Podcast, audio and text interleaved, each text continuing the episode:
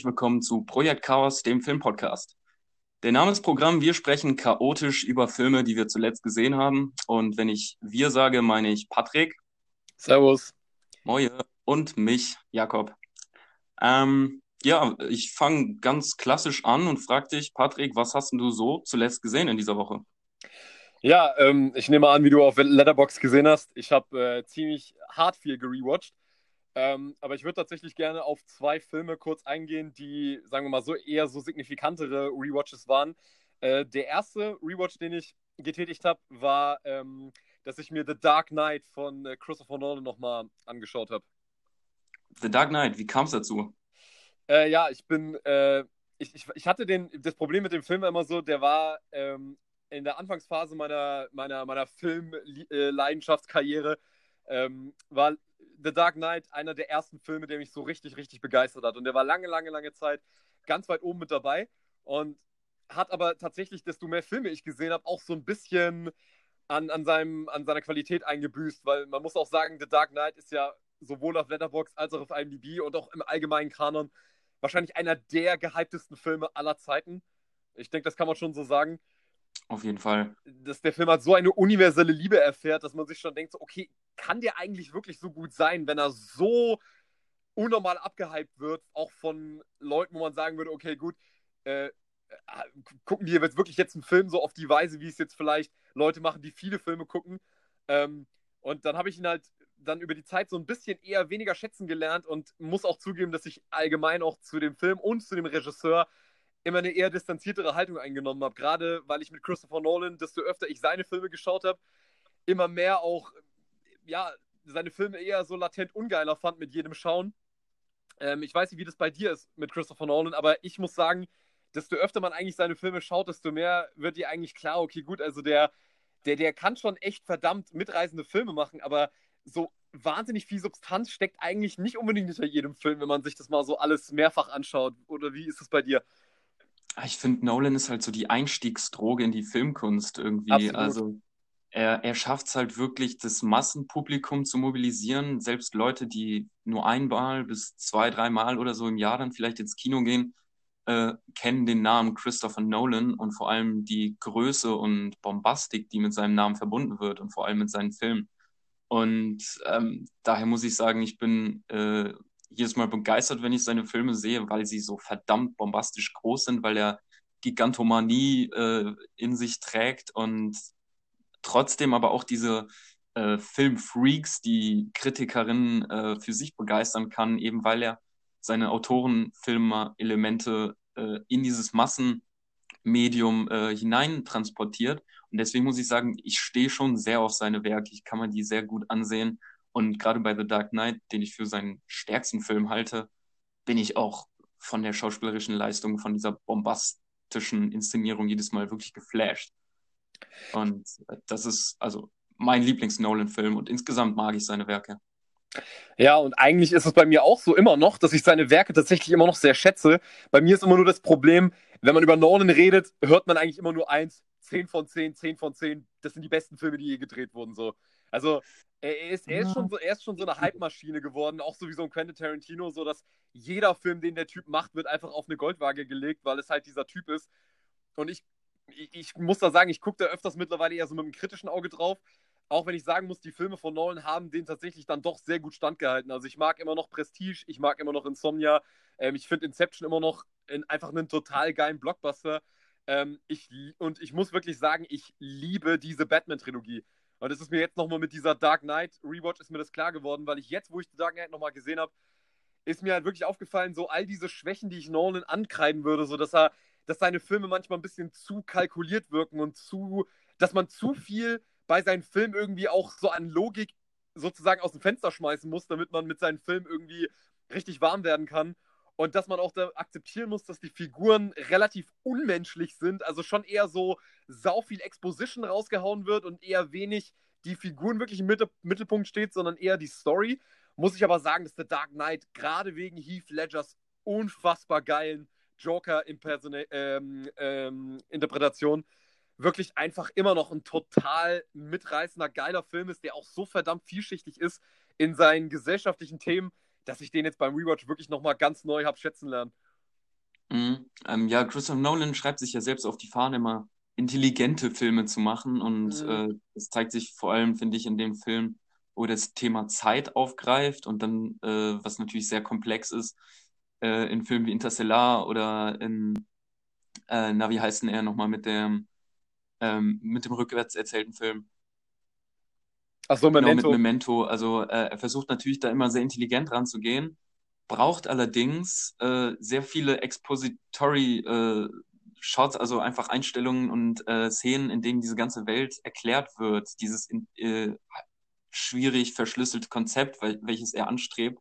Und das sind dann in Filmen wie Inception äh, schon so ein, so ein zu kritisierendes Element ein, ähm, wenn er einfach wirklich um diese intelligent konstruiert, verschlüsselte Welt äh, zu, zu zeigen, erstmal sehr viel erklärt werden muss und die Leute einfach miteinander reden und sich die Konzepte dieser Welt erklären. Das ist jetzt das Geile, finde ich, dass es in der Batman-Trilogie nicht so wirklich der Fall ist. Da kann er sich mehr auf seine Figuren konzentrieren, da ist die Welt oder so nicht äh, an ein ganz groß äh, abstraktes Konzept geknüpft oder so. Und das macht halt mega Bock, da einfach sich in, diesen, in dieser dunklen Atmosphäre fallen zu lassen. Und ähm, da, da ist schon ein herausstechender Nolan-Film, weil er so irgendwie doch schon anders an die Sache rangeht als dann in diesen anderen Filmen. Ja, weil vor allem irgendwie ich überrascht war, wie menschlich dann doch diese Figuren rüberkommen. Also ich habe immer dieses Problem bei Nolan, dass ich diese Figuren irgendwie nicht so richtig als Menschen begreife, sondern eher so als Konzepte, die man in ein Skript reinschreibt. Aber nicht wirklich als äh, tief geschriebene Figuren. Aber gerade bei The Dark Knight funktioniert so diese Art, wie Nolan das macht, dass er diese Figuren sozusagen als große Metaphern anlegt. Das funktioniert halt in so einer Comicwelt wie Batman, funktioniert das halt mega geil, dass du so jemanden wie Batman hast, der so für diese, für diese, für diese Justice steht, so für diese ähm, One-Man-Justice und dann hast du so jemanden wie Harvey Dent, der sozusagen für ein ja, funktionierendes Rechtssystem steht und Gary Oldmans Figur als ähm, wie heißt er nochmal, äh, äh, Commissioner Gordon, mhm. der sozusagen für die, äh, für ähm, für so diese exekutive Gewalt steht, die versucht, ähm, diese Mafia-Strukturen irgendwie zu lösen. Das funktioniert irgendwie, in diesem Batman-Film funktioniert es so gut. Aber warum der The Dark Knight für mich immer noch so raussticht, ist, weil es der einzige Nolan-Film ist. Und da kannst du mir jetzt entweder zustimmen oder ähm, oder widersprechen, dass ich sage, das ist die einzige wirklich herausragende Leistung, die ein Schauspieler jemals bei Nolan äh, abgeliefert hat. Und das ist natürlich Heath Ledger als der Joker. Ja, brauchen wir, glaube ich, gar nicht groß drüber reden. Das ist, glaube ich, Heath Ledger in diesem Film wirklich geisteskrank aufspielt. Das ist wirklich der absolute Wahnsinn. Man hängt in jeder Szene, nimmt er sowas von die gesamte Szenerie für sich ein. Äh, jedes Wort ist, ist von so einer kühlen Dominanz geprägt, wie er es ausspricht und äh, jedes Zucken mit den Lippen und jedes äh, Lippenlecken und äh, ist so einzigartig und widerlich und fesselnd. Das ist, brauchen wir, glaube ich, gar nicht. Also wird kein Mensch irgendwann jemals sagen, ja, Heath Ledger, ganz netter Joker-Interpretation. Ja, ja, ja, nee, das, das gibt's, das gibt's nicht. Oder hoffentlich gibt's nicht, außer man will irgendwie Aufmerksamkeit auf sich richten. Aber was ich jedes Mal, wenn ich mir den Film nochmal äh, reinziehe, merke oder vergesse, ist, wie wichtig Harvey Dent in dem Film ist. Ne? Also wenn man an den Film denkt, denkt man natürlich an Joker und zuerst an Heath Ledger, der ja auch auf dem, auf dem Titelbild ist. Es ist nicht Batman auf dem, auf dem Poster zu sehen, sondern äh, der, äh, der Dark Knight. Aber äh, wie wichtig Harvey Dent in dem Film ist und wie viel Screentime er auch einnimmt, das, das jedes Mal aufs Neue bin ich irgendwie so ein bisschen überrascht, wie wichtig seine Geschichte ist und äh, wie stark auch seine, seine Präsenz in dieser Stadt ist und seine Rolle. Das ich finde es allgemein total interessant, wie, wie Nolan irgendwie so eigentlich gefühlt 100 Filme in einen einzigen reingepackt hat. Also du hast ja so viele unterschiedliche Storyentwicklungen so. Ähm, weil zum Beispiel als, als Batman in Hongkong diesen Typen aus dem Hochhaus holt, das hat mich so total an so James Bond erinnert, an so eine James Bond -Mission. Genau, ja. Ja, Nolan wollte ja auch, äh, sollte oder stand ja auch oft im Raum als Regisseur für einen eigenen Bond-Film. Das kam ja irgendwie mhm. nie zustande und man merkt das irgendwie so ein paar Szenen in seinen Filmen, auch bei Inception dann im letzten Drittel immer wieder, dass er es ein bisschen raushängen lässt. Eigentlich würde er auch ganz gerne mal so einen Agenten ähm, James Bond äh, Film machen. Mhm. Was man natürlich jetzt auf Tenet äh, sehr gespannt sein kann, wo es ja auch um Agenten, Zeitagenten irgendwie gehen soll. Aber ja, das sind krasse Szenen. Ja, also wirklich ein wahnsinnig mitreißender Film immer noch, der wirklich auch, in, also das Pacing ist halt auch so grandios, der ist in einem Zug, ist der einfach vorbei. Und dann kommt schon wieder diese, dieser großartige Soundtrack von Hans Zimmer und äh, James Newton Howard am Ende und da bist du schon so, wow, das war's jetzt schon. Boah, ja, genau. Ähm, zum Pacing muss ich fast sagen, also als ich den das letzte Mal gesehen habe, ich war fast erschlagen. Ich hatte mich davor die Woche nicht durchgekämpft, aber ich hatte mich dem äh, doch äh, auch für langsame Filme ähm, herausragend äh, langsam erzählten äh, Werken Andrei Tarkovskis gewidmet und kam dann so aus so einer ruhigen Filmerfahrungen, äh, also kam aus so ruhigen Filmerfahrungen, die ich irgendwie gesammelt hatte, hatte dann ein paar Tage lang nichts gesehen und habe mich dann äh, The Dark Knight von Christopher Nolan gewidmet. Und also der hat ein hohes Pacing, ist ja fast schon untertrieben. Also es ist so rasant geschnitten, also wirklich zack, zack, zack, Schlag auf Schlag. Natürlich in einem guten Schnittrhythmus, also das ergibt alles Sinn, wie es präsentiert wird. Aber ich muss schon sagen, also gerade wenn man irgendwie gerade ein paar ruhigere Filme gesehen hat mit längeren Einstellungen, dann kann man fast schon erschlagen werden von der Geschwindigkeit und auch dem, dem Redefluss und wie, wie krass hektisch das alles ist. Also ich weiß nicht, ob ich das äh, perfekt finde, wie schnell und äh, wie hektisch Christopher Nolan hier seine Geschichte erzählt. Und er ist ja trotzdem aber zweieinhalb Stunden ja, lang oder so. Ja, man muss aber sagen, so arbeitet Nolan ja eigentlich immer. Also der Nolan ist für mich halt eigentlich auch nicht wirklich einer der besten Regisseure, die wir haben, sondern er ist einer der besten Filmemacher. Weil ich finde, wenn man sich seine Bilder und seine Inszenierung mal so anschaut, ich finde nicht unbedingt, dass er einer der besten Regisseure ist. Ich finde, er äh, bei ihm ist der Star eher der Schnitt. Bei ihm kommt es immer darauf an, wie werden die Szenen aufeinander geschnitten, nicht unbedingt, wie sind sie Regie geführt. Ich finde nicht, dass er wie ein Scorsese arbeitet, der so, ja, so unglaublich viel auch mit filmischen Mitteln sich bedient. Also der mal Tracking-Shots macht, dann Voice-Over, dann hier Musik drüber, dann da mal in, in, in Kameraschwenk mit rein und so. Ich finde, Nolan äh, führt schon eher so ein bisschen, ein bisschen statischer Regie. Ich will nicht sagen langweilig, aber schon nicht so wahnsinnig auffällig. Der macht echt verdammt viel nur durch seinen Schnitt oder findest oder, oder empfindest du das mhm. anders? Weil mir fällt es sehr auf, dass Nolan für mich nicht unbedingt grandios Regie führt, sondern einfach wahnsinnig grandios schneidet. Mm, und äh, die Settings, die sind bei seinen Filmen. Ja, die, die, Production Values sind halt Ja, also wenn du The Dark Knight jetzt äh, gesehen hast, werden ja noch diese Shots von der Stadt äh, sehr präsent sein und äh, wieder in der Mitte der Straße ein äh, Batman auf seinem Motorrad sitzt oder so. Das sind wahnsinnig geile Bilder wegen des Settings. Ähm, aber ja, das Schauspiel lockt vielleicht nicht immer das krasseste Schauspiel heraus. Ähm, ja, stimme ich dir zu, ja. Aber gut, jetzt mal weg von Batman. Äh, damit wir gleich auch nochmal zu dir kommen, wollte ich noch kurz erwähnen, ich habe gestern nochmal mir äh, den Oscar-Gewinner von 2017 angeguckt, nämlich äh, Moonlight. Moonlight. Ja, ähm, ja, sehr starker Film, sehr starker Film. Ich habe gelesen, du magst vor allem das letzte Drittel.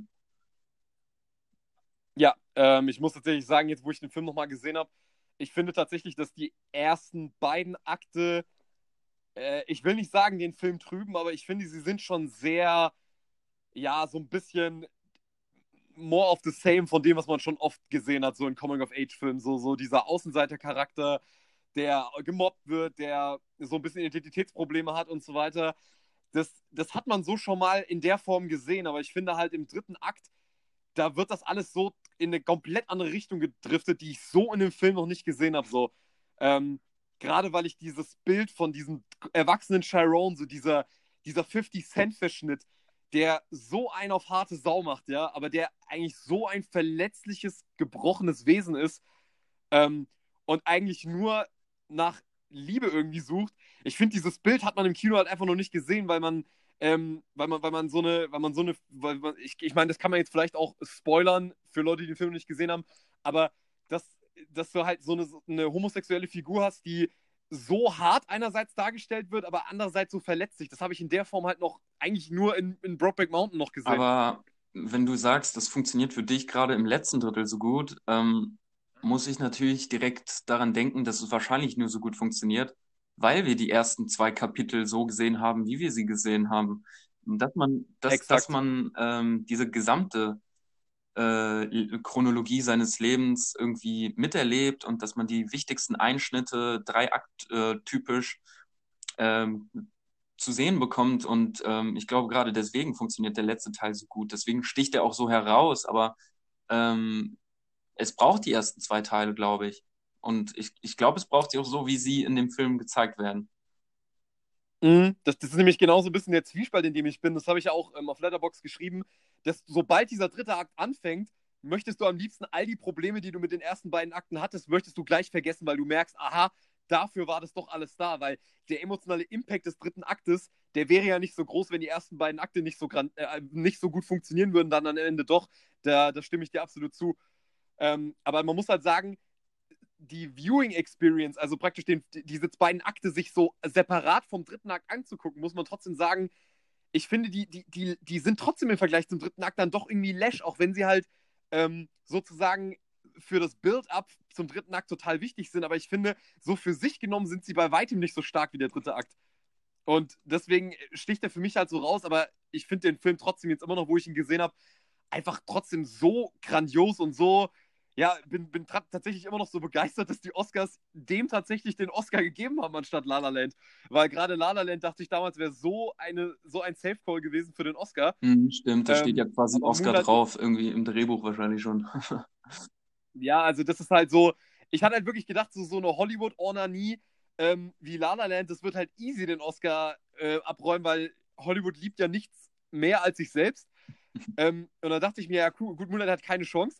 Aber Gott sei Dank hat er den bekommen, weil der ist immer noch, also ich finde, der ist halt auch filmisch so interessant. Der hat so eine ungewöhnliche Art, äh, so, eine, so eine kunstvolle Art mit diesem Thema, ähm, so, so Ghetto, Ghetto-Film sozusagen und Coming of Age umzugehen, weil ich halt auch finde, so im Vergleich gerade zu so einem Film wie Boyhood, da sieht Boyhood halt einfach wirklich einfach wie ein Witz dagegen aus, was Moonlight da macht. Mhm. Ähm, gerade auch das Color Grading ist ja sehr interessant. Sie gehen ja wirklich mit ja. jeder mit jedem Akt, mit jedem Abschnitt des Lebens einen anderen stilistischen Weg und vor allem eine ganz spezielle Farbgebung. Also das eine ist dann sehr gelb gehalten, die gesamte Gestaltung. Mhm. Das nächste, glaube ich, äh, blau und äh, lass mich nicht. Nee, das letzte ist blau, ne?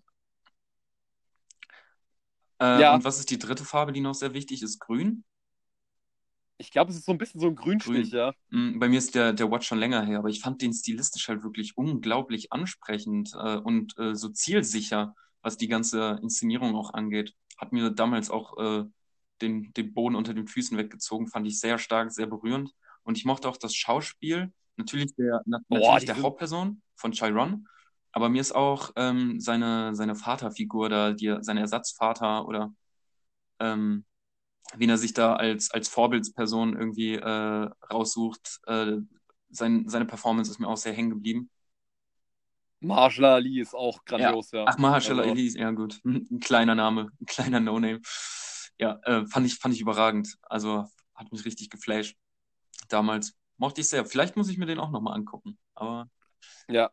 Und auch ein, ein grandioser Soundtrack. Ja. Also den man immer wieder hören kann. Also ich, der Moonlight Soundtrack, der läuft rauf und runter. Ich finde den Soundtrack auch noch so grandios, ist mir jetzt nochmal aufgefallen beim Schauen. Setzt er eher auf äh, externe Pop-Songs oder hat er einen eigenen Original Score?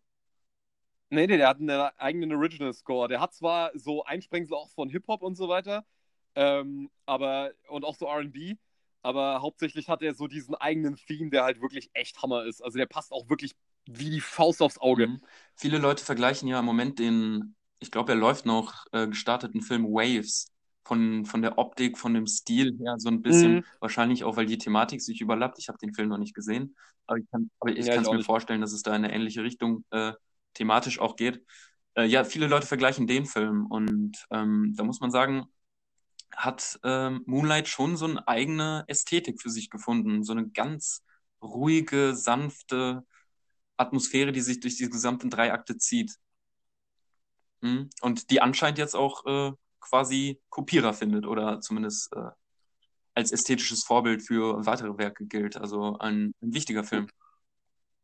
Ja, da, da finde ich ganz das Quote äh, relativ treffend von Barry Jenkins, dem Regisseur selbst, als er gefragt wurde, warum er sich für so eine Art der Inszenierung entschieden hat bei Moonlight. Und er hat gesagt, wir wollen nicht das Ghetto zum Arthouse bringen, sondern wir bringen das Arthouse zum mm. Ghetto.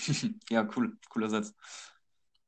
Und das passt sehr gut, ja. Also der, da wird praktisch äh, über, über alle Themen, die man schon mehrfach im Kino gesehen hat, so äh, sexuelle Identität, schwarze Identität, Männlichkeit, äh, so diese Ästhetik, wie man sonst Armutsviertel in, ähm, in Filmen gezeigt bekommen hat, das kriegt hier nochmal einen ganz anderen Anstrich und wirklich ein grandioser Film. Kann man nur gespannt sein, ähm, was sonst noch von Barry Jenkins kommt. Absolut, ich möchte diesen If, If, Beale, If Beale Street Could Talk, den möchte ich noch unbedingt sehen. Ist das ein Vorfilm gewesen oder dann? Nee, das ist ein mhm. Nachfilm. Mhm. Aber ja, ähm, um mal jetzt von meinen Rewatches wegzukommen, äh, Jakob, was hast du denn vor kurzem gesehen? Möchtest du uns mal davon erzählen? Ähm, ich habe auch ein paar spannende Sachen gesehen. Jetzt die Woche über vielleicht nicht ganz so viel. Ähm, aber äh, natürlich zuletzt äh, ein ganz großer Film, der bei mir auch ähm, wieder mal anstand, ist Der Pate, den ich mir von Francis Ford Coppola ähm, nochmal ansehen musste jetzt. Das lag vor allem daran, äh, dass ich den Roman jetzt gelesen habe und deswegen ein ganz spannendes äh, Seherlebnis für mich äh, empfunden hatte. Ich, kan ich kannte den Film natürlich schon. Das ist äh, ein, einer meiner Lieblingsfilme. Den kann, kann ich jedes Jahr, muss ich den, glaube ich, einmal ungefähr sehen. Und ähm, war auf jeden Fall jetzt wieder dran, vor allem, weil ich den Roman gelesen hatte. Du bist auch Fan des Films, oder? Also wir sind da schon auf einer Wellenlänge, oder? Also die, die, ich glaube, ich glaube, wenn man filmische Perfektion äh, irgendwie jemandem zeigen möchte, dann würde ich im Regelfall immer auf der Pate setzen, weil das, also die ersten beiden Teile, beide, also nicht nur der erste, ähm, sind für mich halt einfach so, so macht man halt Filme. So, das, das, ist, das ist ein perfekter Film. Mehr kann man dazu nicht sagen. Also der ganze Hype, den man um den Paten hört, der ist halt einfach nur berechtigt. Es ist wirklich ein einzigartiger Film und ähm, er ist auch so, so komplett zeitlos. Also ich weiß nicht, man sollte keine Distanz vor diesem Film haben. Der ist aus den, aus den 70ern, aber das ist ein komplett zeitloses Werk.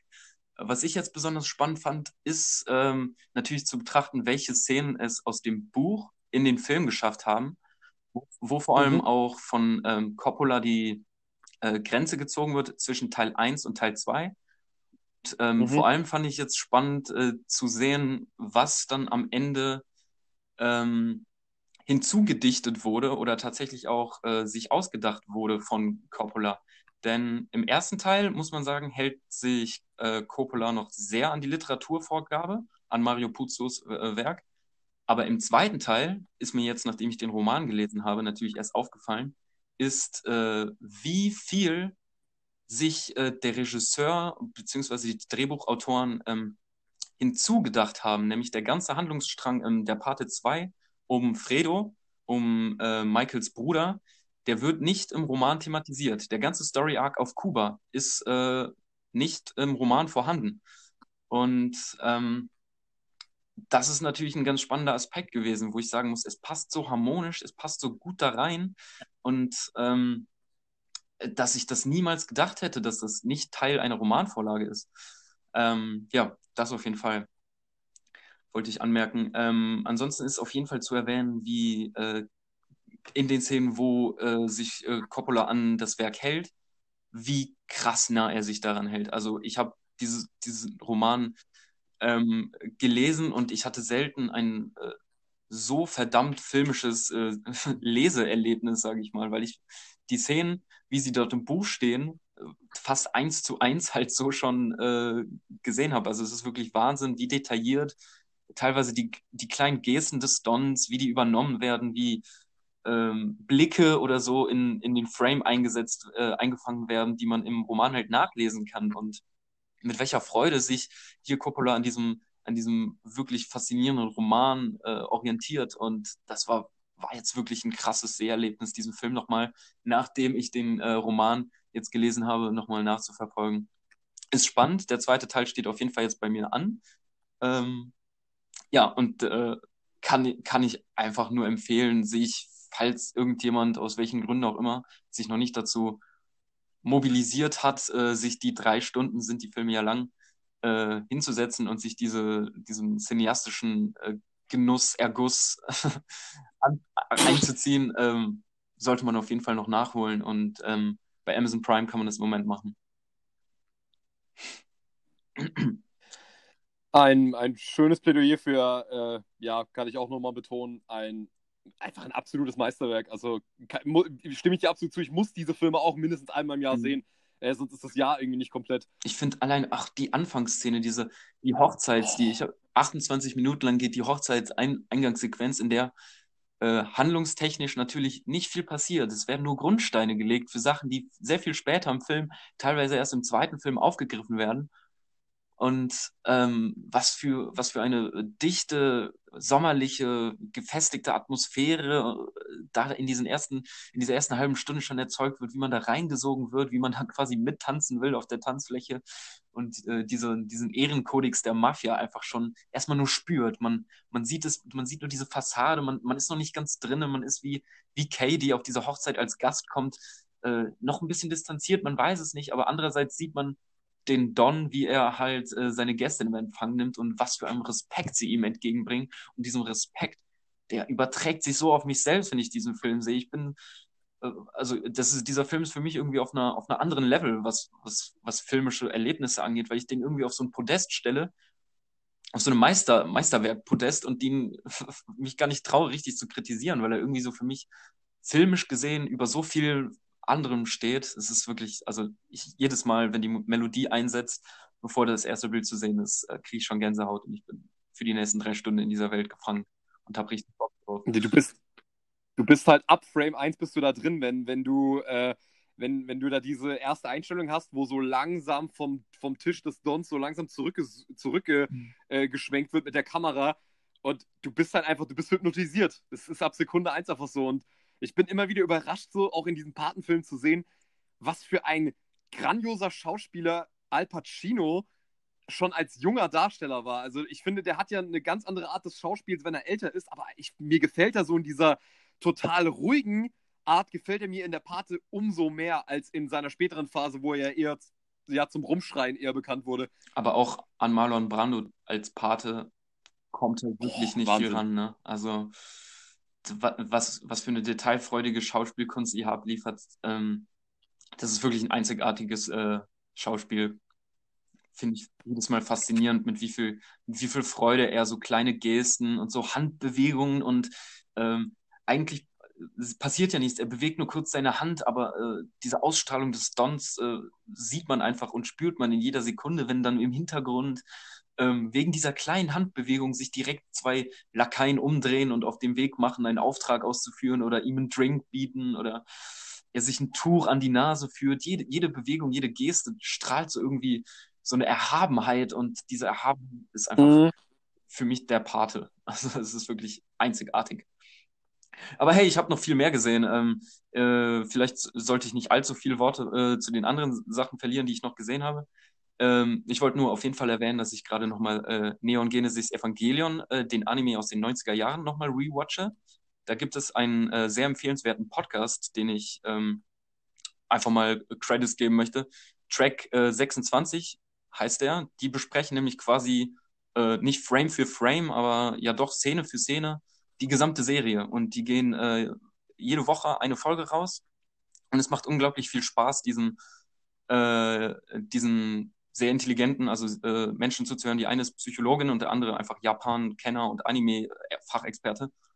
Ähm, diese Serie jetzt nochmal durchzugucken. Ich gucke quasi jede Woche eine Folge und freue mich dann schon danach immer diesen Podcast anzuhören, weil die sehr viel Trivia, sehr viel Fachwissen ähm, zu der Serie geben können, die ich ja auch sehr wert, äh, wertschätze und vor allem den äh, Film The End of ne Neon, äh, The End of Evangelion ähm, wirklich lieben gelernt habe in diesem Jahr und ich freue mich jetzt schon diesen Film am Ende nochmal mir reinzuziehen. Ähm, Serie, genau, ansonsten habe ich noch äh, Dark schon letzte Woche zu Ende gesehen. Dark, die dritte Staffel von der herausragenden Netflix-Serie. Also du bist ja nicht so der Serientyp, aber ich kann dir wirklich jetzt ähm, mit, mit Blick auf das Finale sagen, das ist die beste Netflix-Serie, die ich zu Ende gesehen habe. Also es ist un unglaublich spannend und äh, fesselnd. Ähm, man muss okay, also man muss dazu sagen, wie viele Netflix-Serien habe ich zu Ende gesehen? Ich weiß es nicht, ob da auch überhaupt so viele äh, Konkurrenten zur Verfügung stehen. Ich glaube, es gibt ansonsten noch hier The End of the Fucking World oder Sex Education, sind alles Serien, die sind ganz cool. Aber die sind auch noch fortgesetzt und äh, Dark findet mit der dritten Staffel wirklich ein super gelungenes Ende. Es ist ein riesiger Knoten, den sie hier ähm, fabrizieren und am Ende so elegant und vielleicht relativ leicht, also mit einer Easy-Lösung finden, um das aufzulösen. Aber es ist eine wahnsinnig spannende Reise und äh, hat mich am Ende auch emotional ordentlich erwischt.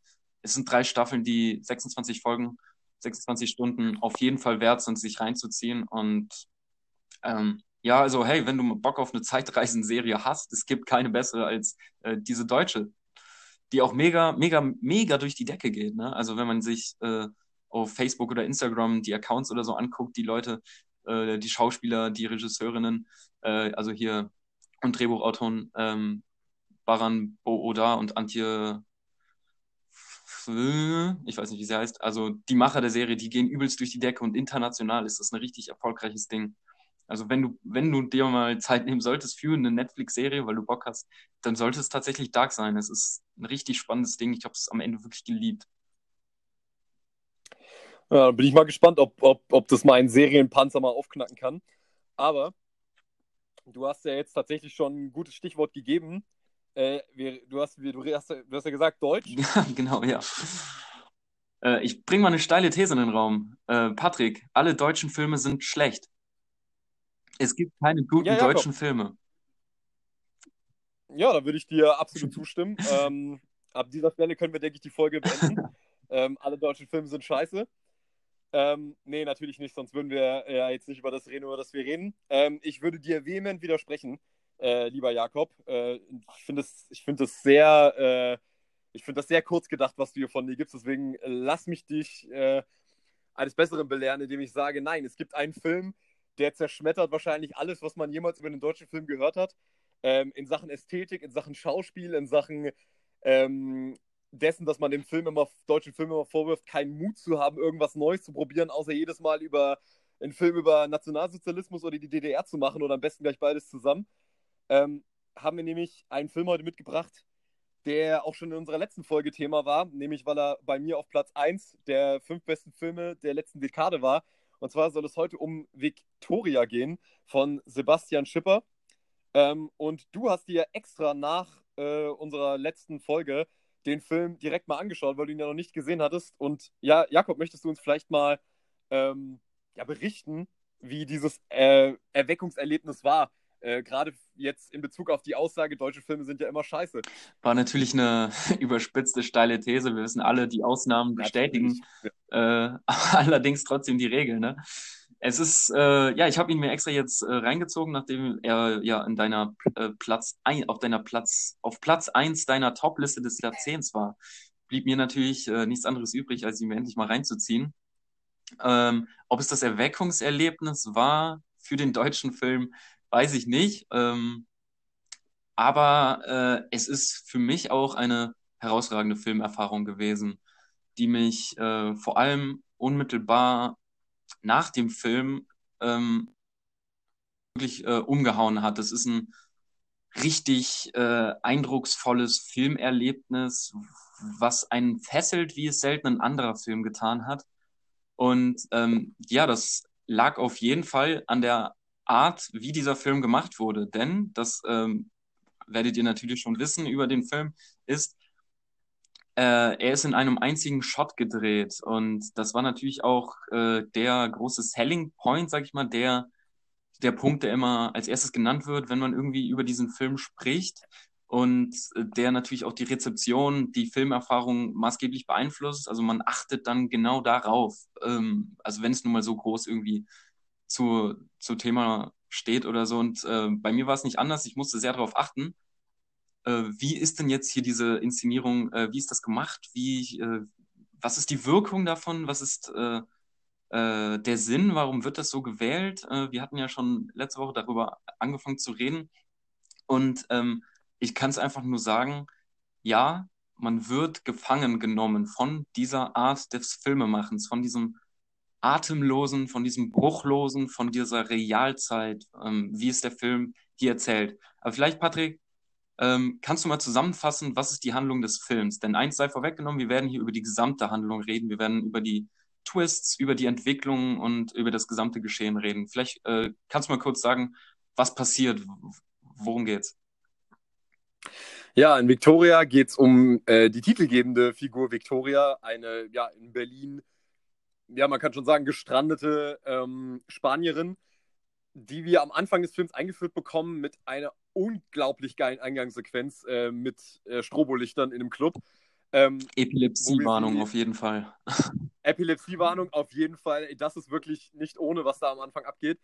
Ähm, auf jeden Fall ist es so, wir sehen sie am Anfang, wie sie im Club auf der Tanzfläche ist, ähm, dann ja sich langsam zum Ausgang begibt. Und wir erfahren das später, aber das kann ich jetzt schon sagen, sie ähm, arbeitet in einem Café um die Ecke und möchte eigentlich äh, sich nur noch kurz schlafen legen, bevor sie äh, das Café öffnet. Trifft aber am Ausgang auf ja, vier Jungs, Straßenjungs, ähm, namens äh, Fuß, Boxer, Blinker und Sonne, die, ja, die sie überreden, mit ihr mitzugehen und ja, mit ihr ein bisschen um die Häuser zu ziehen, anstatt direkt zur Arbeit zu gehen. Und ja, aus diesem anfänglichen, entspannten Kennenlernen, was vielleicht auch viele Leute so aus dem Privaten kennen, wenn man irgendwie aus dem Club kommt und dann trifft man da doch nochmal irgendwelche Leute und zieht dann nochmal um die Häuser. Das bringt der Film erstmal so relativ gut auf den Punkt, diese, diesen Moment, diese Momentaufnahme zu zeigen, wie sich Leute gerade neu kennenlernen. Aber dann entwickelt das Ganze eine ganz neue Dynamik, ähm, weil diese Jungs haben eine kriminelle Vergangenheit und einer von ihnen steht halt im Dienste oder beziehungsweise steht in der Schuld eines Gangsterbosses, der halt einen Gefallen von ihm einfordert und dieser besteht darin, dass diese Jungs eine, ja, eine Bank überfallen sollen.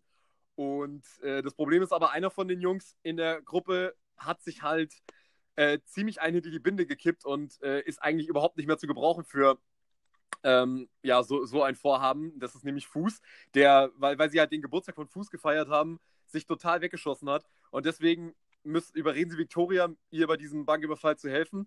Und aus diesem Banküberfall entsteht dann natürlich äh, ja, eine Riesenkatastrophe, weil sie natürlich, wie, wie, wie soll das anders sein, natürlich auch erwischt werden und danach entwickelt praktisch ein Film, der eher so als so eine Art, ja, Kennenlernen, Jugendfilm beginnt, entwickelt dann, ja, ne, wird dann zu einem Heistfilm und entwickelt sich dann zu einem, ja, zu so einem Fluchtfilm. Und das ist halt, ja, in einer Einstellung alles eingefangen und ja, das ist das, was uns Victoria erzählt. Meine erste Frage an dich wäre, wenn du dich mit einer Person irgendwie am meisten identifizieren müsstest aus diesem Film, ähm, mit welcher Person oder we welche Rolle wärst du in dieser ganzen abgedrehten, verrückten Verfolgungsjagd, äh, Heist, äh, Partynacht? Wer, wer, wärst du? Das ist tatsächlich eine gute Frage. Ähm, wer von denen würde man sein? Also ich würde wahrscheinlich sogar sagen, dass wir als Zuschauer oder die meisten Zuschauer sich tatsächlich am ehesten mit Victoria identifizieren würden. Weil das ja eher so Jungs sind, wo man sagen würde, also wenn ich an, wenn ich in den, wenn ich neben de, an denen in Berlin vorbeilaufen würde, würde ich mir wirklich überlegen, ob ich nicht die Straßenseite vielleicht vorher wechsle. So. Ähm, weil die Jungs ja eher schon so ein bisschen so wirken, so dass du, dass man so das Gefühl hat, also mit denen würde ich wahrscheinlich so privat nichts zu tun haben. Deswegen würde ich schon sagen, man, man, ich identifiziere mich schon am ehesten so mit der Figur von Victoria, weil sie sozusagen da in so eine Welt reingestoßen wird, die ja auch für mich total neu ist. Und deswegen würde ich sagen, auch gerade durch diese subjektive Kamera, die ja ähm, eigentlich immer, äh, vor allem immer bei ihr ist, ähm, würde ich sagen, ist es gerade auch vom Film natürlich auch so gedacht, aber auch jetzt von mir persönlich so empfunden. Ich empfinde mich eher so, ähm, dass ich eher so in diese Situation reingestoßen werde, wie es Victoria getan wird. Wie ist es denn bei dir? Also ich glaube, ich wäre Fuß. Die Nacht beginnt, ich bin komplett wasted schon um. das wäre so meine Rolle, glaube ich, in dem Film. Aber nein, äh, du sprichst natürlich was Interessantes an. Ähm, die Art der Kamera und äh, die Art, wie wir hier Subjektivität äh, äh präsentiert bekommen. Äh, die Kamera ist natürlich die ganze Zeit bei Victoria. Sie ist, ähm, also nicht die ganze Zeit, aber das habe ich jetzt nicht überprüft, aber wir, wir verfolgen schon ihren Weg. Also sie ist die meiste Zeit im Bild und sie ist natürlich auch die titelgebende Hauptfigur. Wobei ich aber sagen muss, dass wir äh, nicht ihre Perspektive einnehmen, denn die Kamera ist ein so äh, starker und wichtiger, präsenter Teil dieses Films, dass mhm. die Kamera fast eine eigene Subjektivität äh, erzeugt. Also ähm, wir, wir, wir werden nicht komplett identifiziert mit Victorias Perspektive, eben weil die Kamera ein so vehementer und äh, Story vorantreibender Faktor auch in diesem Film ist, dass man fast ähm, als Zuschauer da ja mitläuft und als wäre man selbst dabei und man nimmt ja die Position der Kamera quasi ein und nicht, mhm. nicht die Position Victorias. Mhm. mhm.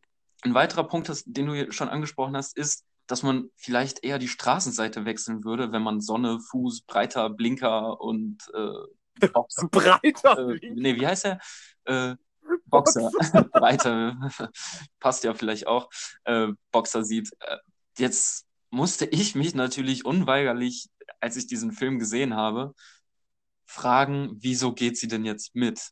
Was ist es, mhm. das sie antreibt? Ähm, warum geht sie zu diesen vielleicht doch, steht auch zur äh, Debatte, sympathisch, unsympathischen Charakteren, diesen klassischen städtischen Assis, die auch äh, so stolz sind darauf, diese Assis zu sein. Warum geht sie mit?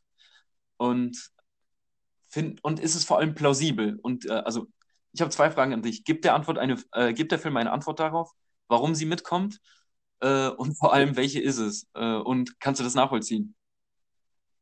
Ich muss zugeben, ich kann das sehr, sehr, sehr gut nachvollziehen, weil ähm, ich meine, der Film, ich würde nicht sagen, der Film gibt eine klare Antwort, aber er gibt schon relativ viele Hints, also relativ viele Hinweise darauf, warum es so bei ihr ist. Also man erfährt ja dann in diesem Café-Gespräch äh, mit äh, Sonne, dass sie ja eigentlich, also dass sie nicht irgendwie so eine, so eine, so eine, ja, dass sie irgendwie so eine arme Putzfrau ist, die, äh, die irgendwie nach Deutschland gekommen ist, um irgendwie nach dem Glück zu suchen, sondern die war in Spanien, war sie in einem Konservatorium und hat halt ihre gesamte Jugend nur mit dem Klavierspielen verbracht und wollte halt unbedingt Pianistin werden, hat es dann nicht geschafft.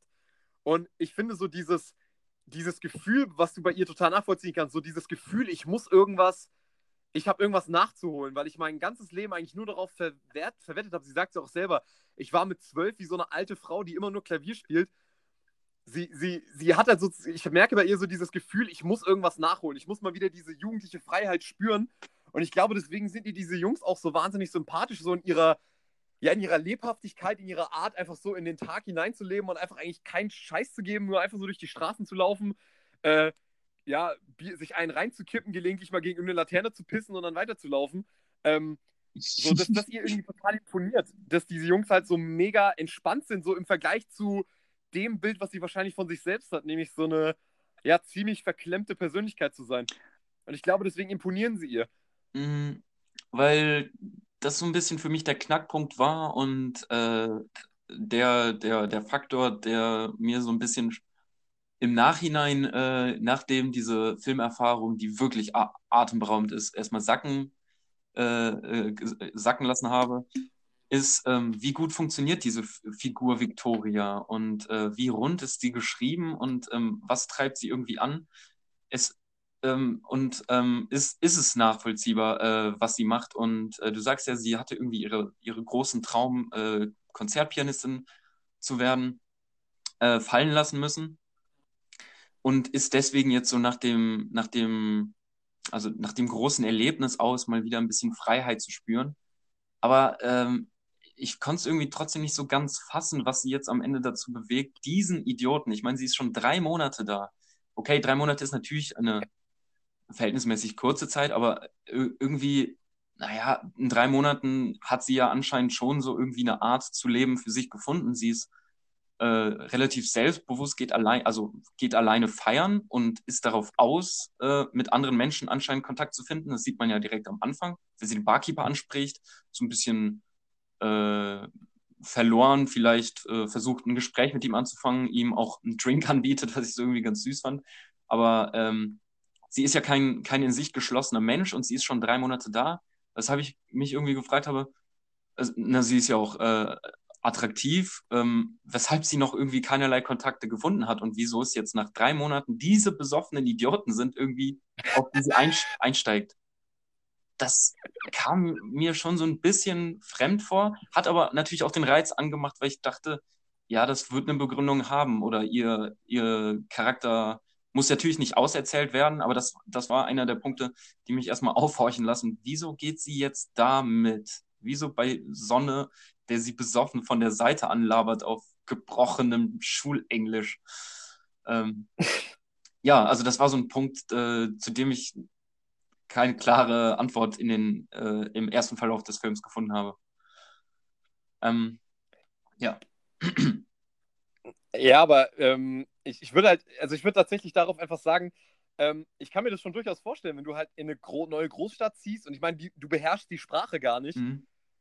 Und du machst ja eigentlich nichts anderes, außer in diesem beknackten Café zu arbeiten und gelegentlich mal alleine feiern zu gehen. Also ich meine, alleine schon die Tatsache, dass sie alleine feiern geht, sagt ja eigentlich schon, irgendwas stimmt bei der irgendwie im sozialen Umfeld immer noch nicht, dass die immer noch niemanden gefunden hat, mit dem sie feiern gehen kann. Oh, ähm, wer alleine feiert, hat natürlich trotz, kann natürlich trotzdem ein gesundes soziales äh, Umfeld haben. Wollte ich dazu das. Möchte ich so, das möchte ich so nicht sagen, aber wenn wir den Charakter jetzt, wenn wir jetzt nur ihren Charakter betrachten und sehen, wie sie sich verhält, dann können wir schon eher vermuten, dass sie das nicht freiwillig macht, sondern dass sie das eher aus so einer Hilflosigkeit macht, dass sie irgendwie versucht, soziale Kontakte zu knüpfen, aber das Ganze irgendwie nicht so richtig hinhaut. Und ich meine, diese Jungs sind halt so, trotz ihrer ganzen Derbheit, haben die dann doch so ein, so ein Feingefühl, so praktisch ab Sekunde eins, wo sie, wo sie sie treffen. Also ich meine, es gibt vielleicht auch irgendwie so Dinge, die man gar nicht so richtig beschreiben kann. So, ich meine, die, ähm, vielleicht haben diese Jungs, also habe ich das ja zumindest auch empfunden, dass diese Jungs halt einfach so ein total ambivalentes, äh, ambivalentes Charisma auf sie ausüben. So, die weiß eigentlich, dass das totale Idioten sind, aber ich, ich glaube halt, dass ihr das zu dem Zeitpunkt eigentlich auch schon scheißegal ist. Die ist eigentlich froh, dass irgendwelche Jungs sozusagen so mega offen auf sie zugehen. Dass man dann natürlich wieder irgendwelche Kalkül dahinter vermuten lässt. Und dass man sich denken kann, ja gut, Mädchen, also diese Jungs können auch einfach nur so offen zu dir sein, weil sie, ja, was, weil sie vielleicht irgendwas Schlimmeres mit dir vorhaben. Gut, das kann man natürlich auch so zynisch sehen, aber ich kann, konnte in dem Moment total verstehen, dass sie sich so denkt, ja, hey, ich meine, die Jungs quatschen mich an, ansonsten redet ja hier eh keiner mit mir. So wie zum Beispiel dieser komische Barkeeper, der mit ihr keinen trinken will. Mhm dann kann ich schon verstehen, dass sie nach so einem, ich vor allem, sie ist ja auch noch selber noch ein bisschen angetrunken. Und wenn du davor noch so, sagen wir mal, so ein, ja, so ein, ja, ja, ja, so ein Erlebnis hattest, dass das jetzt auch, also praktisch so abgewiesen wurdest vorher, dass du dann wahrscheinlich noch eher bereit bist, dich von solchen Jungs anlabern zu lassen und bereit bist, mit denen um die Häuser zu ziehen. Mhm. Ja, kann ich auch, kann ich auch verstehen. Ähm, für mich hat es aber auf jeden Fall erstmal die Aufmerksamkeit äh, auf sich gerichtet und mhm. mich natürlich erstmal horchen lassen, das muss schon, also da, da muss schon was hinterstecken, dass äh, sie sich jetzt von diesen Leuten angezogen irgendwie fühlt. Ein, ein Grund sieht man ja später auf der wunderschönen Szene auf dem Dach, ähm, was, was sie daran reizt, was sie, äh, was sie dazu geführt hat, wahrscheinlich damit zu gehen. Ähm, dieses Bonding, äh, dieses Vertraute, dieses äh, feste, äh, diese starke Freundschaft, die die Jungs haben zusammen, die sich schon seit Ewigkeiten kennen. Ähm, mhm die für sich wirklich ähm, durch dick und dünn gegangen sind. Ähm, ich glaube, das ist, das ist ein Faktor, den sie auf jeden Fall sehr, sehr anziehend gefunden hat. Ähm, Gerade wenn sie sagt, dass sie im Konservatorium eigentlich keine richtigen Freunde hatte, sondern sich nur mit ihren sogenannten Freundinnen äh, befasst hat, weil sie eben jeden Tag zusammen sein mussten.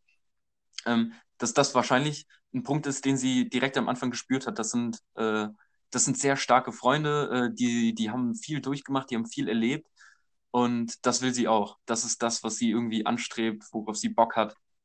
Ich, wünsch halt, ich wünschte mir halt trotzdem, dass sie vielleicht erst drei Wochen statt drei Monate schon in Berlin ist. Und, äh, dann, ja, okay, fair enough. Also da, da kann man ja wirklich sagen, okay, ah, ja. gut, da wäre es wahrscheinlich noch glaubhafter, aber. Genau, aber äh, das ist ja ein, keine Ahnung, kein, kein Punkt, den man irgendwie kritisieren, groß kritisieren sollte.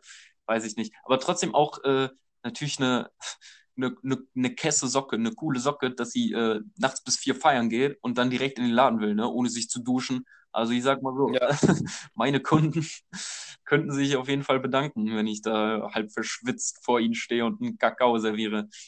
Naja, gut, aber man muss halt auch sagen, äh, die verdient ja 4 Euro die Stunde, also da würde ich mich aber auch vorher nicht mehr Da sagst du aber, das ist ein guter Punkt. Ähm, ja, und dann äh, vom Dach runter, äh, ne, be beziehungsweise vor dem Dach ist noch eine interessante Szene, ähm, auf, äh, die ich fragen wollte, wie sie auf dich gewirkt hat. Denn ähm, wir sehen ja diesen erst, äh, diesen, diesen Party-Modus, dieses Stroboskop, Tanzende, dann kommt sie raus aus dem Club und äh, sie folgt diesen Besowskis erstmal. Sie äh, klauen ein paar Bierchen und streben dann dieses Dach an. Und dann kommt das erstmal so eine schöne Szene, wo man mal durchatmen kann. Man hat nämlich die ganze Zeit auf sich einwirken lassen, dieses besoffene, äh, improvisierte teilweise äh, Quatschen, dieses Anbiedern, also äh, ne, sie versuchen mhm. sich so anzuschnuppern, es ist so eine Schnupperphase, die versuchen herauszufinden, wer ist diese Person, wer ist diese Gruppe, denkt sie. Und es sind halt so oberflächliche Gespräche, wie man sie, wie du schon sagtest, aus, vom Feiern her kennt. Und dann kommt diese Szene, wo man durchatmen kann, wo die Musik überhand nimmt und ähm, wo die örtliche äh, Soundkulisse runtergefahren wird und wo man ähm, sie sieht, wie sie in das Haus eintreten und den Fahrstuhl nach oben gehen. Ähm, hast du das auch so als Durchatme-Szene, wo man endlich mal so ein bisschen, okay, man muss sich jetzt nicht auf fünf Gespräche zeitgleich konzentrieren, äh, wahrgenommen? Oder ähm, wie, wie funktioniert diese Szene für dich?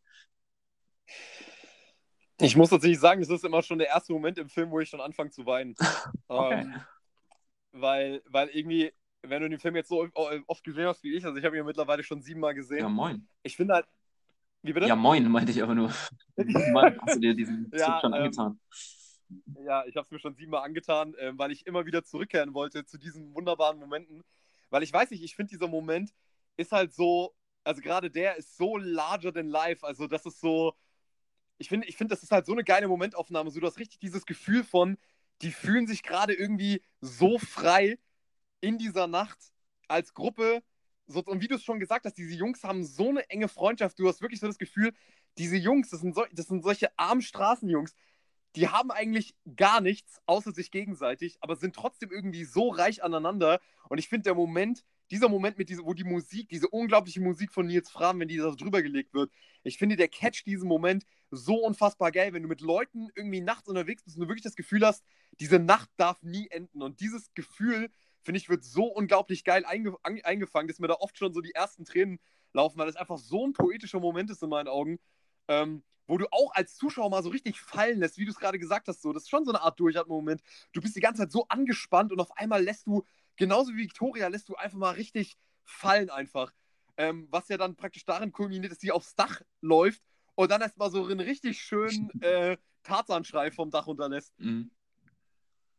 Ich finde auch, dass die Szene äh, heraussticht und dieses doch sehr einzigartige Gefühl eine, eines Momentes einfängt, dieses, man ist gerade noch halb besoffen in der Nacht und man, man denkt einfach noch nicht an den Morgen.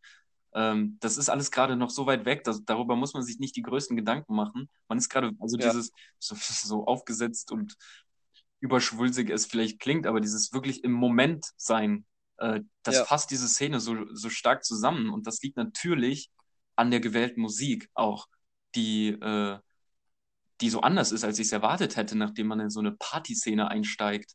Und mhm. ähm, es ist auch so ein Moment, wo man nicht wirklich weiß, was passiert denn jetzt mit dieser Nacht? Ich muss dazu sagen, ich wusste insgesamt natürlich nur das, was äh, wir eigentlich ähm, in unserer letzten Podcast-Folge zum Film besprochen hatten.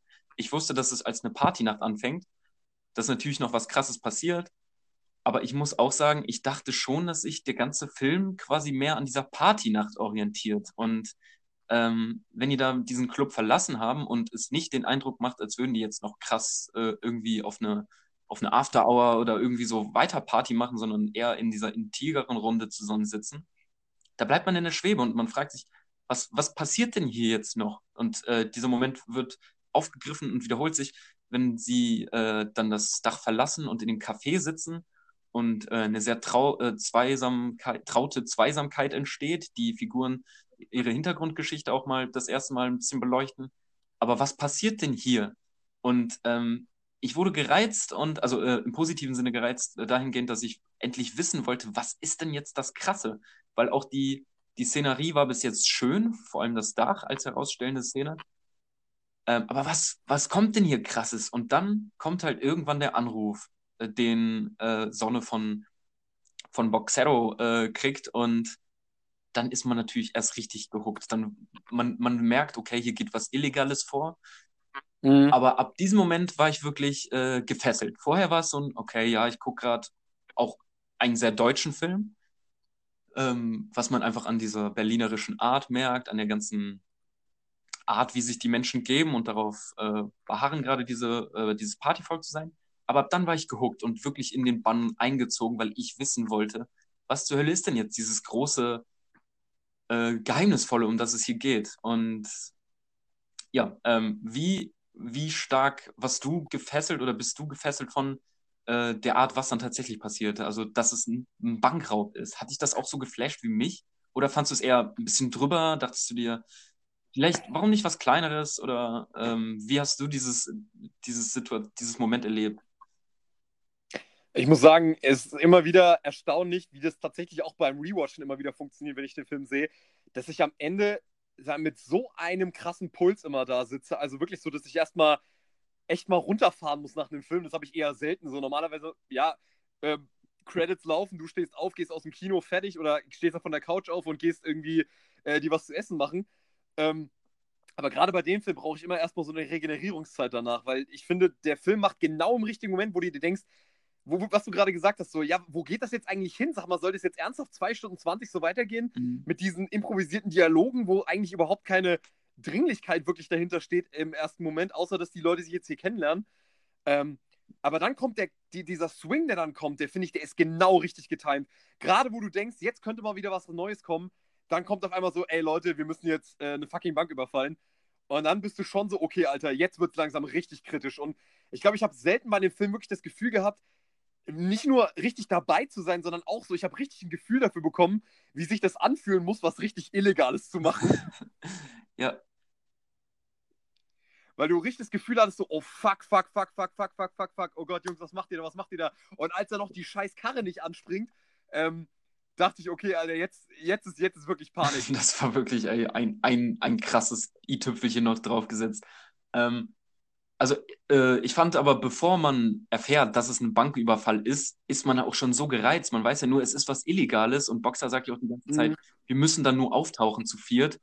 Wir müssen nichts machen. Also die gehen ja auch davon aus, dass es erstmal nur ein Gespräch ist, ähm, wo, wo der Plan irgendwie verkündet wird, dass sie diese ganze Aktion im selben Abend noch durchführen sollen, äh, ist ja dann wirklich so der Schockmoment, wo man sich denkt, scheiße, was zur Hölle. Und das ist auch, äh, das ist der Punkt, ich glaube, das ist ziemlich die Mitte des Films erst, ne? Ähm, ja. Ähm, wo ich äh, so, erstens überrascht natürlich war, worum es ja, was es ist, worauf es die ganze Zeit hinauslief. Ähm, ähm, jetzt habe ich ein bisschen meinen Punkt verloren, aber ich war auf jeden Fall ähm, genau, jetzt weiß ich es wieder. Der, äh, das war der Punkt, wo ich dieses ganze hinten, äh, hinter der Kamera plötzlich ausgeblendet habe. Das war plötzlich irrelevant. Ich war im Film drin. Mhm. Bis dahin habe ich ja, ne, wie gesagt, so drauf geachtet, wo könnte denn jetzt hier theoretisch doch Schnitte gemacht worden sein? Oder äh, uh, wieso ist der Kameramann gerade in dieser Ecke, wo er steht und uh, wieso versucht er nicht, alle Personen gerade im, im Bild einzufangen?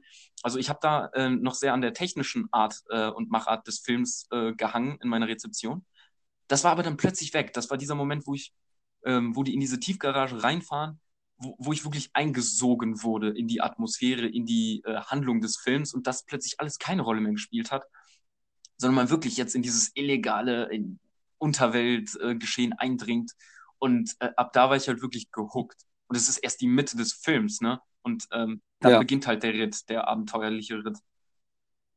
Ja. Und da würde ich aber tatsächlich gerne mal fragen, allgemein, äh, mal abgesehen jetzt von dieser wirklich, das muss man nochmal wirklich betonen, diese unglaubliche Kamera, die wirklich, wie du schon gesagt hast, die einerseits subjektiv ist, dann ist sie irgendwie auf einmal so wie in so einem Hollywood-Film so beobachtend, dann ist sie irgendwann selber Thema, wo du praktisch immer die Kamera wirklich wie so eine Art Charakter wahrnimmst, dann ist sie dann wieder, auf, funktioniert sie dann wieder ganz anders. Aber mal zusätzlich zu dieser Kamera, wo ich mich auch frage, um ehrlich zu sein, wie dieser Kameramann das hinbekommen hat, zweieinhalb Stunden diese Kamera so zu halten, also mir wären da die Arme abgefallen. Mhm.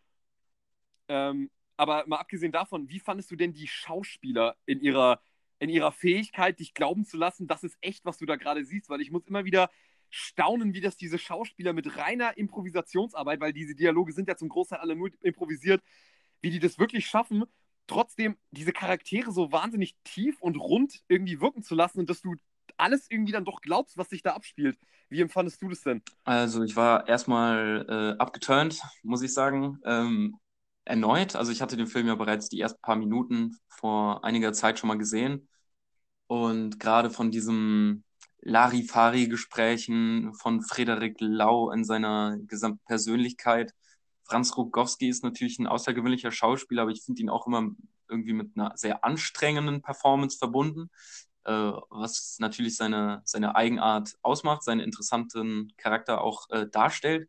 Aber ähm, doch irgendwie bin ich da erstmal distanziert gewesen und muss auch sagen, dass ich wieder, vor allem auch wegen der Charaktere, die sie darstellen, anstrengend finde und fand, da irgendwie einen Zugang zu finden. Was natürlich nicht daran liegt, dass die Schauspieler das schlecht machen, sondern einfach die Personen, die sie darstellen, vielleicht anstrengend sind zu, ver zu verfolgen in ihrer ja, aufgedrehten Art und äh, in ihrer, in ihrer Party-Atmosphäre einfach. Ähm, aber äh, ich finde sie, äh, die machen das richtig, richtig gut. Ähm, besonders erwähnenswert finde ich natürlich Victoria. Also äh, sie, sie wuppt das Ding, ne? also sie ist außergewöhnlich. Total. Und ähm, vor allem erwähnenswert vielleicht ist dadurch, dass äh, die haben ja natürlich einen Casting-Coach gehabt, der für das äh, Suchen von Schauspielern äh, zuständig ist, aber äh, ein eigener Casting-Coach nochmal nur für das äh, Casting von Victoria. Und ich muss sagen, da haben sie die richtige Frau gefunden. Die äh, hat mich fasziniert in ihrer neugierigen, vielleicht ein bisschen leichtgläubigen Art, in ihrer empfindlichen äh, Aktivität aber auch. Sie ist ja kein passiver Figur, sondern sie, auch, mhm. sie, sie bringt einen Mehrwert in diese Runde. Sie ist, sie ist äh, Objekt des Interesses. Äh, oh Gott, jetzt habe ich sie als Objekt bezeichnet. Ähm, aber sie ist, ähm, sie, sie, ist ein interessanter Punkt in dieser, in dieser Runde und ähm, das merkt man an der Art, wie sie spielt. Sie macht das schon wirklich faszinierend. Ähm, durchweg eine gute schauspielerische Leistung von allen. Und eine Szene ist besonders hängen geblieben und zwar natürlich am Ende im Hotel, wo sie ihren Gefühlsausbruch hat, oh. nachdem der Klimax des Films quasi schon erlebt wurde. Das ist wirklich atemberaubend, wie sie da nach diesen zwei Stunden ähm, nochmal alles gibt und äh, also, ihre Emotionen rauslässt. Fandest du es genauso fesselnd, was die Schauspiel angeht, oder hast du irgendeinen Charakter, wo du sagst, ja, der ging mir ein bisschen auf die Nerven? Oder? Ich muss sagen, ich, ich finde die Schauspieler alle herausragend und ähm, teilweise wirklich so, wo ich sage, ich habe, glaube ich, selten so gute schauspielerische Leistungen gesehen. Ähm, aber gerade, was du gerade angesprochen hast, diese emotionale Outburst am Ende, das ist wahrscheinlich, also ungelogen, ich würde wirklich behaupten, dass Victoria die beste Weinszene hat, die ich je in meinem Leben gesehen habe. Also, das ist so intens und es ist, du bist so dabei und es wirkt wirklich so, dieses, also, dass ihr wirklich physisch schlecht wird äh, weil, vom Weinen, das hat die so unglaublich intens rübergebracht. Das ist wirklich einfach krass. Das Einzige, wo ich wirklich sage, wo der Film mich für so ein paar Minuten ganz leicht verliert, ist tatsächlich, wenn sie in die Tiefgarage fahren mhm. und dann dieser, und dann dieser Gangster-Boss auftritt. Dieser Schauspieler, den kennt man ja auch, habe ich auch schon oft genug in irgendwelchen Tatorten gesehen und so weiter. Und der fängt dann irgendwie an, so diese typische Gangster-Boss-Nummer, die man halt ja. aus deutschen Filmen immer kennt.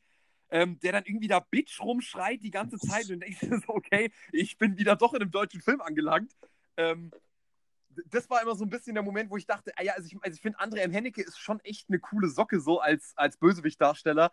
Aber das fiel so in dieses Klischee, wie sich halt Deutsche irgendwie einen Gangsterboss vorstellen, dass ich da doch so ein bisschen latent abgefuckt war in dem Moment. Aber das reicht, aber der Film ist so gut in allem anderen, dass das eigentlich dann doch nicht wirklich ins Gewicht fällt, muss ich sagen. Selbe Empfindung. Genau das gleiche habe ich mir auch gedacht, wobei ich sagen muss, dass ich in dem Moment so gehuckt war und gereizt, endlich herauszufinden, was denn dieses Illegale, was, was ist die Aufgabe, dass ich da schon ziemlich drüber hinweggesehen habe. Ähm, vielleicht über die ganze Szene so ein bisschen äh, ja, äh, gedämpft, äh, also nicht ganz so kritisch über diese Szene denke, weil ich einfach so äh, die, die Spannung äh, erlebt habe, weil kann man schon kritisch hinterfragen, inwiefern das auch äh, nachvollziehbar oder ähm, logisch vielleicht auch in dem Sinne ist, dass so ein Gangsterboss, der da sein Geld eintreiben will, jetzt ganz spontan irgendwie vier besoffene Idioten, sage ich aber nochmal. Äh, tut mir leid, weil gerade spätere Szenen ähm, auch nochmal dazu führen, dass man vielleicht über die Intelligenz dieser Menschen sehr kritisch denken kann. Äh, ja, ähm, also ich musste auf jeden Fall, äh, habe in dieser Szene äh, nicht ganz so kritisch darüber nachgedacht, über den Plan von ihm. Also, äh, dass vielleicht ja doch nicht der klügste Plan oder der äh, mit größtem Erfolg zu erwartenden Plan ist, denen irgendwie in der Nacht jetzt noch die Instruktion zu geben, so eine Bank zu überfallen. War alles vielleicht ein Stück drüber in diesem Moment, aber ähm, eben weil der Spannungs, äh, weil es die Spannung durchzieht durch diese Szenen, bin ich doch, äh, also kann man da drüber hinwegsehen und man feiert es trotzdem. Und es ist so ein bisschen drüber, wie du auch sagst, von dem, von dem Schauspieler.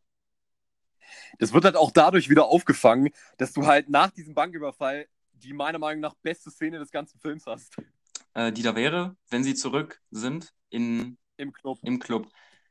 Ja, ähm, da dachte ich auch, okay, der Film endet jetzt. Da war ich wirklich davon überzeugt, scheiße, das war jetzt so ein atemberaubender Ritt und sie haben es irgendwie da rausgeschafft und jetzt, ja, jetzt haben wir es geschafft. Aber nein, der Film endet nicht, sondern er setzt wirklich nochmal einen drauf.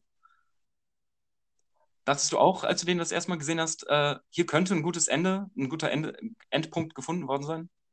Naja, gut, ich, hab, ich muss zugeben, ich habe ein relativ gutes, also ich, ich habe bei sowas schon oft ein gutes Gefühl, ob der Film von der Laufzeit her passen kann, weil ich wusste, dass er 140 Minuten geht. Ähm, und ich wusste einfach, das kann jetzt nicht das Ende gewesen sein. Ah, okay. Nie im Leben wird dieser Film jetzt zu Ende sein. Aber auch so vom Feeling her, ich dachte mir, die, die, die Jungs haben das so fucking Hanebüchen geplant. Das ist absolut unmöglich, dass die da easy so aus der Nummer rausgekommen sind. Vor allem, die laufen halt komplett auf Koks, Mescalin und Alkohol, laufen die in diesen Club und, und schmeißen mit den Fuffis um durch die Gegend, als ob da keiner gemerkt hat, dass diese Dudes wahrscheinlich irgendeine Bank überfallen haben müssen, damit, ähm, damit die mit, mit den Fuffis da durch den Club schmeißen können. Also der Punkt ist aber, in dem Moment trotzdem, muss ich zugeben, denkst du daran gar nicht, weil dieser Moment ist so larger than life, aber so richtig, weil da auch wieder die Clubmusik einfach ausgeschaltet wird und dann kommt diese, diese Musik drüber.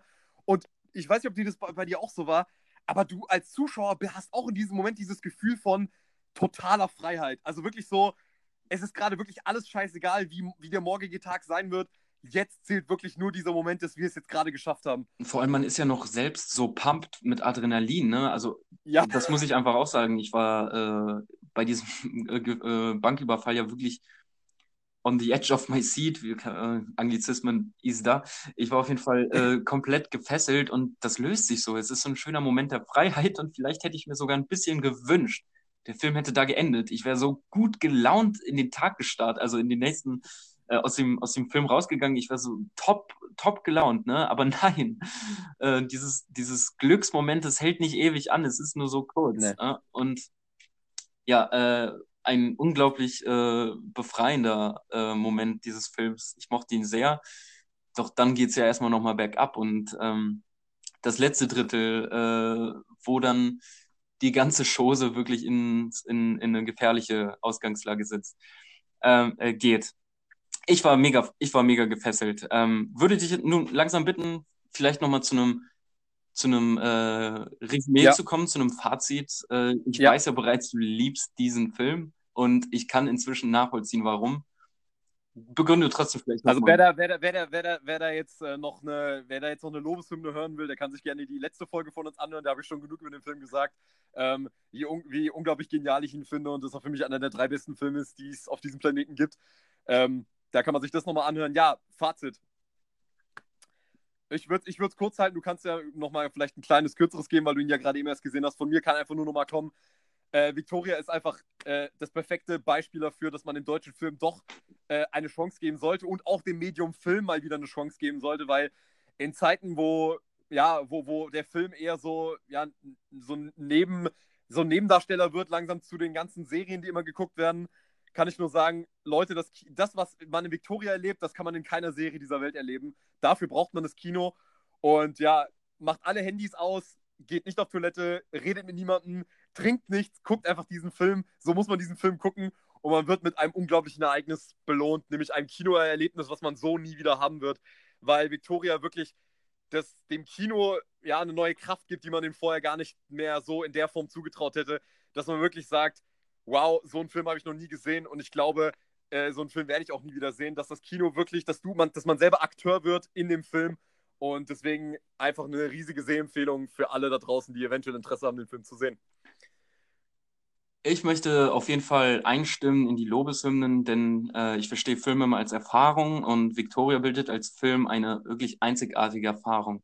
Die Idee hier, den One-Shot äh, One zu wählen, ist äh, inhaltlich, thematisch und von der Umsetzung her absolut nachvollziehbar, begründbar und Element, warum dieser Film so eine Sogwirkung, so ein starkes äh, Seherlebnis äh, auslöst. Ähm, ich bin unglaublich geflasht gewesen. Man äh, fühlt selten äh, oder äh, man, man fühlt selten so sehr mit, wie, äh, wie es bei Victoria der Fall war. Ich war wirklich gefesselt in dieser Handlung. Muss aber auch sagen, wenn der Abspann ist, ist man erstmal baff. Wenn man eine Zeit lang drüber nachdenkt und äh, Motivation von Charaktere kritisch hinterfragt nochmal, wenn man äh, den dramaturgischen Aufbau äh, anfängt zu reflektieren, kann man sich an einigen Ecken äh, oder Kanten anhalt, äh, aufhalten und vielleicht fragen, ob das alles so logisch, alles so nachvollziehbar ist. Aber das ist für den Moment, wo man diesen Film sieht, sowas von absolut scheißegal, mhm. weil man sowas noch nicht gesehen hat. Und ähm, da braucht sich Victoria nicht hinter 20 mal, 300 mal teureren Produktionen wie Birdman oder wie 1917 oder so zu verstecken. Victoria schafft hier einen echten Longtake und ähm, äh, diese, diese ganze Machart, die dahinter steht, ähm, hat sich einfach so stark auf mich äh, ausgebreitet, dass man alle diese Punkte, die man zu kritisieren hätte, an Nachvollziehbarkeit oder äh, an typisch deutschen äh, Kritikpunkten vielleicht auch vergisst und sich für den Moment äh, des Filmerlebnisses, für diese 140 Minuten wirklich eine, eine unglaublich einnehmende äh, Perspektive befindet und sich wirklich gefesselt von diesem Film äh, in seinen Bann ziehen lässt. Also ja, eine absolute Empfehlung, muss man gesehen haben und kann man im Moment bei Netflix und bei Prime. Ja, und eine, eine kleine Sache noch: ein, ein Film, der es, der es das erste Mal geschafft hat, jemals im Kino eine Liebesgeschichte direkt vor deinen Augen sich abspielen zu lassen. Also in Echtzeit, was man so tatsächlich im Kino noch nicht gesehen hat. Und was auch unglaublich stark rübergebracht ist. Auf jeden Fall selten. Ich habe auch eine Liebesbeziehung äh, zu diesem Film inzwischen. Und ähm, mir hat es sehr viel Spaß gemacht, mit dir darüber zu reden. Ja, mir und äh, freue mich auf nächste Woche. Ja, also Leute, macht's gut. Wir hören uns nächste Woche. Bye.